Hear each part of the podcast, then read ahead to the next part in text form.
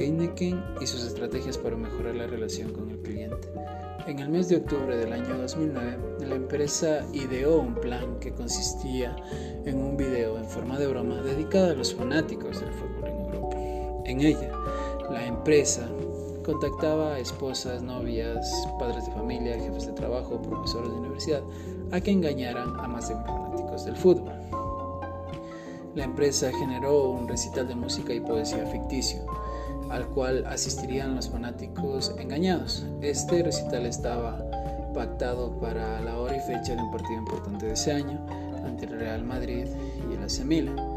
Los fanáticos acudieron al lugar, previamente a esto la empresa ya había puesto cámaras para receptar las diferentes opiniones y criterios que se podían percibir en los gestos de los fanáticos. Eh, tiempo transcurrido entre que llegaron los fanáticos, 15 minutos, y se pudieron observar distintas expresiones faciales en ellos, entre las cuales podríamos decir decepción, desesperación, angustia de no poder visualizar el partido de sus sueños.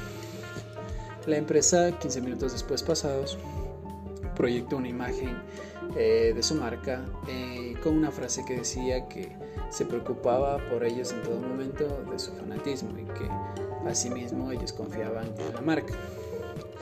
Eh, la empresa con esto logró una relación más fuerte con sus fanáticos, puesto que aparte de esto les proveyeron de producto de la marca y esto los, los engancha con la marca, los hace sentir identificados y que son importantes y eso en estos tiempos actuales es muy importante tener en cuenta.